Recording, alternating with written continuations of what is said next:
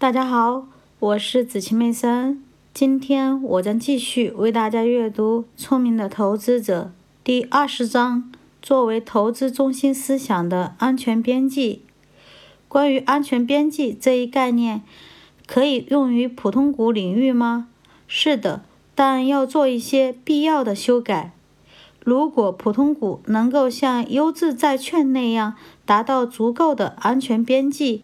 那么它们也可以被看作是稳妥的。比如下列情况下就是如此：公司只拥有普通股，而在危机情况下，这些普通股的售价要低于公司可能以财产和盈利能力为稳固基础而发行的债券的价值。一九三二年至一九三三年股价低迷时期，一些财务实力很强的工业企业就处于这种地位。在此类情况下，投资者既能获得与债券一样的安全边际，又能够获得普通股固有的本金升值和更大的盈利机会。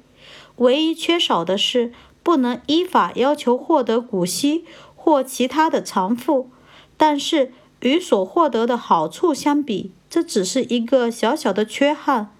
在这种情况下，购买的普通股一般能较好的兼顾到安全边际和盈利性这两个方面。尽管这种情况并不常见，作为这方面较新的一个例子，让我们再来看看 National Presto 工业公司的股票。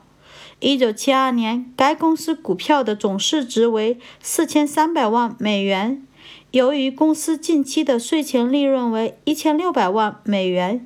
因此能够轻易地支付这部分股票的价值。就一般的普通股而言，通常情况下用于投资的，其安全边际表现在预期的盈利能力大大高于债券现有的利率。在本书的前几版中，我们以下列数据为例阐述过这一点。假设一般情况下，股票的盈利能力为百分之九，债券的利率为百分之四，那么股票购买者平均每年有百分之五的利润是属于自己的。多出的这部分利润中，有一些向他支付了股息，即使他将这部分花掉。这也成为他的总投资结果的一部分。未分配的余额以他的账户用于企业的再投资。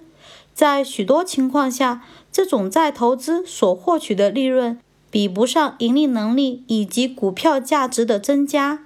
这就是为什么市场总是更看重将利润用于股息分配，而不太看重企业的利润留存。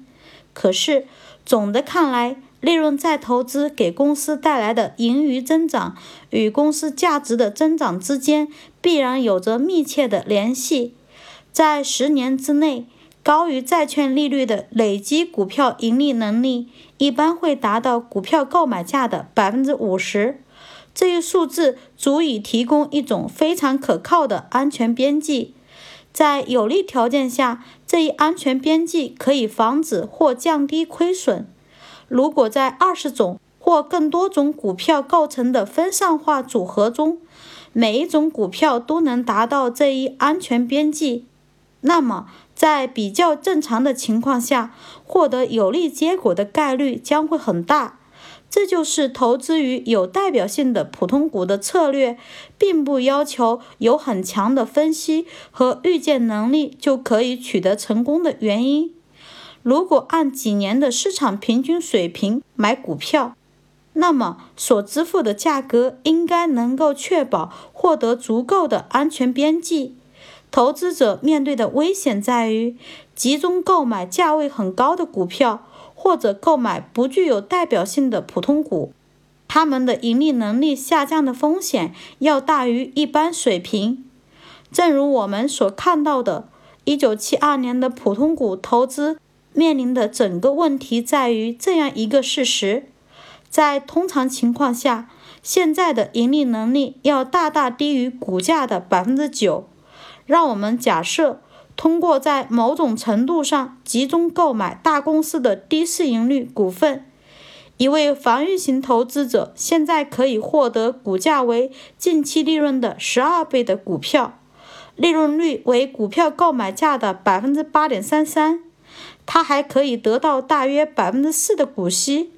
而且他还以自己的账户把占股价百分之四点三三的利润用于企业的再投资。按照这种做法，十年内股票盈利能力超出债券利息的这一部分仍然太小，而且还不到应有的安全边际。因此，我们认为现在面临着实际的风险，即使是由稳妥的普通股构成的分散化组合，这种风险仍然有可能被股票组合将来的利润完全抵消。而且，事实上，投资者可能不得不去承担这种风险，否则他有可能要面对更大的风险。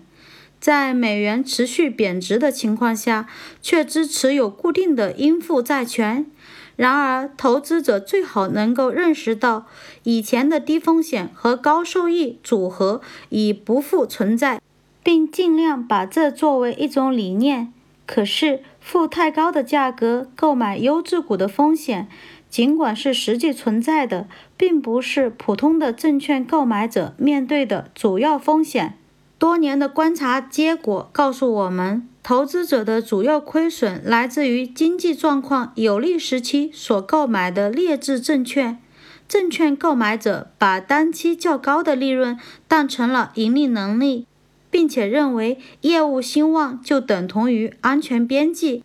正是在这样的年代，质量较差的债券和优先股才能大约按平价出售给公众。这是因为他们的收益率稍高一些，或者是因为他们所具有的转换权的误导。同时，也正是在这种情况下。不知名的公司的普通股才能凭借两三年快速增长的实力，按大大高于其有形投资的价格发行出去。这些证券不可能在真正意义上提供合理的安全边际，利息费用和优先股股息的保障必须经过多年的检验，最好是包含了像1970至1971年那样经济较差的时期。就普通股的利润而言，一般也是这样的。如果他们要想较好的反映公司的盈利能力，因此有利条件下的大多数投资，即使是按有利价格购买的，也必然会在不利条件下经历令人不安的价格下跌。而且这种情况经常是在不利条件出现之前就已经发生了。投资者也不能满怀信心地指望最终的反弹，尽管有时会发生这种情况，因为并没有真正意义上的安全边际来保证它度过这一困境。成长股投资的理念在一定程度上类似于安全边际原则，又在一定程度上与该原则相抵触。成长股的购买者所依赖的预期盈利能力要大于过去的平均盈利能力，因此可以说，他在计算安全边际时，以预期利润取代了以往的利润记录。从投资理论上讲，人们没有理由认为细心估算出的未来利润比过去单纯的利润记录更缺乏指导作用。事实上，证券分析已经越来越看重有能力的分析师对未来情况所做出的评价，因此与普通投资一样，成长股的分析方法得出的安全边际也是可靠的。只要对未来的计算是稳妥的，而且只要相对于其购买价而言存在着令人满意的安全边际。成长股投资计划的风险也正是表现在这一点上。在广受欢迎的情况下，市场一般会使成长股的价格不能得到稳妥预测的未来利润的恰当保护。谨慎投资的基本法则是：所有估算出来的结果，如果与过去的情况不同，都必须至少稍稍偏保守一些。安全边际总是依赖于所支付的价格，如果某种价格下的安全性较大，较高价格下的安全边际就较小，价格更高时就没有了安全边际。如果按照我们所说的，大多数成长股的市场平均价格水平太高，而无法向买方提供适当的安全边际，那么在这一领域简单的使用分散化购买的方法是不会获得令人满意的结果的。聪明的个人投资者需要有相当高的预见性和判断力，才能通过选择来克服这种股票的一般市场价格总体上所具有的风险。在证券被低估的领域或廉价证券领域，安全边际的思想表现得更清楚。在此，我们给出的定义是：证券的市场价格高于证券的评估价格的差额。这一差额反映了证券的安全边际，